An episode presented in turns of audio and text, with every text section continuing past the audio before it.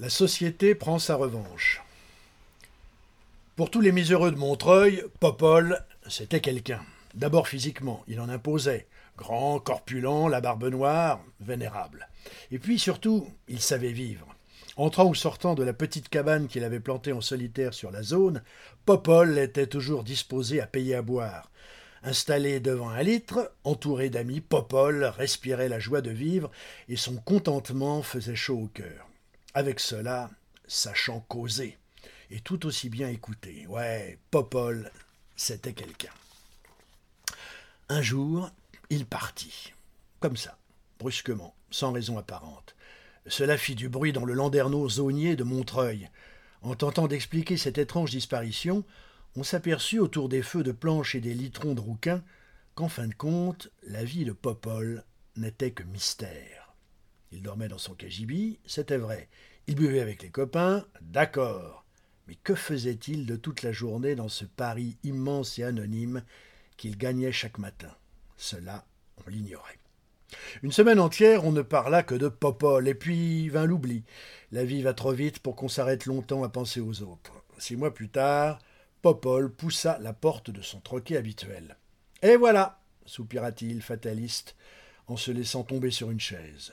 Les clodos, ses amis, le regardaient bouche bée. Le patron était resté, le bras levé, une bouteille à la main, comme pétrifié. Il y avait de quoi. C'était bien Popol, aucun doute, la voix, le geste, les yeux, le nez, mais un Popol sans barbe, avec une poitrine de matrone tendant la robe dont il était affublé. Popol haussa les épaules, le patron posa la bouteille, les copains se reprirent à respirer, la vie continuait. Popol, Paulette. L'histoire était toute simple, Popol s'appelait Paulette en réalité. Paulette mendiait pour vivre. Femme elle était, femme elle resta jusqu'au jour où elle s'aperçut que ses collègues masculins faisaient meilleure recette qu'elle. Alors, pour gagner plus, elle changea de sexe, le plus simplement du monde. Un costume d'homme, une amputation du prénom et, pour compléter le travesti, une fausse barbe. Paulette avait cessé d'exister et Popol était né. Il vécut longtemps, jusqu'au moment où, arrêté, conduit au poste, fouillé, il dut reprendre son véritable sexe. Et voilà, conclut Popol Paulette. Paulette a repris ses habits d'homme, sa belle barbe noire, et redevenue Popol, mais elle a changé de secteur. Que Popol ait pu tromper tout son monde, y compris ses familiers, n'est pas le plus drôle de l'histoire. Popol était si bien entré dans son rôle qu'il en oubliait lui-même son véritable sexe. Il agissait et réagissait exactement comme un homme. Quand je pense que je l'ai vu faire, comme nous tous, debout contre un mur, murmurait un copain abasourdi par la révélation. À la réflexion, le comportement de Popol n'a rien d'étonnant pour qui a plongé dans la misère des guenilleux de Paris. Rêveurs, mythomanes, illuminés, s'ils ne le sont pas, les clochards le deviennent. Ils aiment trop se retrouver entre eux et passer de longues heures à palabrer.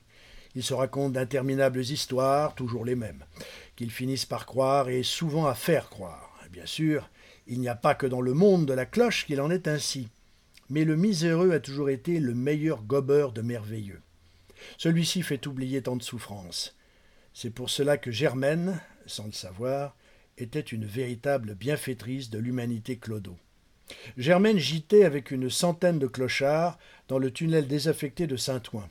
Elle régnait un peu sur cette légion de pouilleux dont elle était devenue une sorte d'égérie. Vous m'auriez connu avant, commençait-elle régulièrement quand autour d'elle ses compagnons se groupaient pour l'habituel veillée au gros rouge. J'étais quelqu'un, quelque chose comme une reine de Paris. J'étais jeune, j'étais belle. Tous les hommes étaient à mes pieds, se pressaient dans les salons de mon appartement. Et pendant des heures, c'était la description minutieuse de ce palais enchanteur, l'inventaire d'un mobilier où les bois des îles le disputaient aux brocards et aux lacs précieuses.